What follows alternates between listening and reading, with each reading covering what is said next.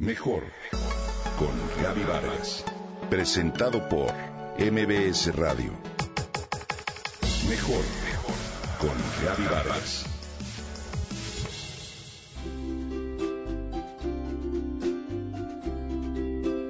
Tuve la oportunidad de ver la decimoquinta entrega de los estudios Pixar, que lleva como nombre Intensamente este verano. Ha resultado uno de los éxitos a nivel mundial de esta compañía.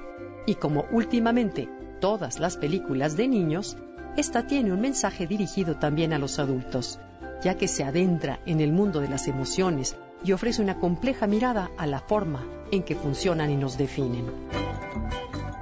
Nos cuenta algo muy real y único sobre las experiencias emocionales. Esto lo dice el profesor de psicología Dager Keltner de la Universidad de California en Berkeley. Experto en el estudio de las emociones, además asesoró a Pixar y vio una de las primeras funciones de la cinta. La película sugiere que de alguna manera todas las emociones tienen su propósito y esto es muy acorde con los estudios científicos recientes, comenta.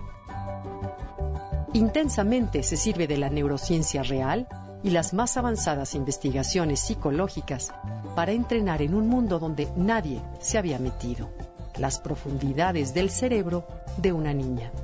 El film entra en un mundo bastante difuso como lo es el de las emociones concretamente la alegría, tristeza, miedo, enojo y desagrado que desde un cuartel general guían al comportamiento de una niña desde que nace hasta los 11 años de edad.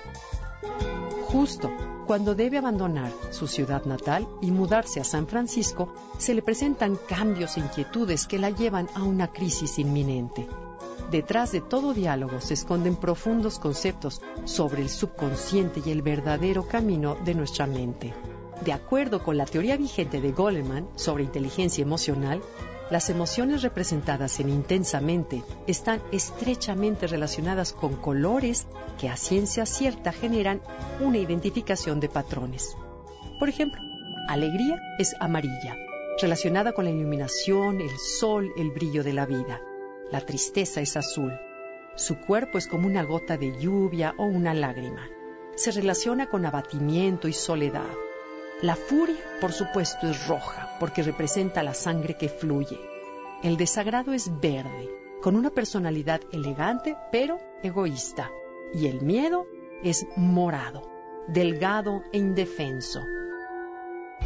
Intensamente nos brinda a los adultos la capacidad de conectarnos con nuestras propias emociones y entender por qué a veces estas resultan más allá de nuestra comprensión. Nos lleva a entender a los otros, su forma de ser y de sentir. Deja también como reflexión el hecho de que constantemente nos enfocamos en la búsqueda de la felicidad, cuando en realidad lo importante es mantenerte fiel a quien eres y lo que quieres experimentar las demás emociones y darle su propio espacio para reconocerlas. El productor Jonás Rivera afirmó también que definitivamente hay algunas impresiones científicas, pero que la ciencia que presenta es lo suficientemente exacta para que la conmovedora historia sea capaz de influir en la forma de cómo percibimos nuestras propias emociones. Estas son la manera en la que cada uno de nosotros mira el mundo, pero también hablan de la forma en la que nos relacionamos con los demás. La experiencia en los niños es liberadora, pues después de ver la película, son capaces de identificar más claramente sus emociones y a partir de ahí describir sus sentimientos. En el adulto, verlo de manera tan gráfica nos lleva a reflexionar incluso que es posible ser un poco más tolerante con las emociones de los demás.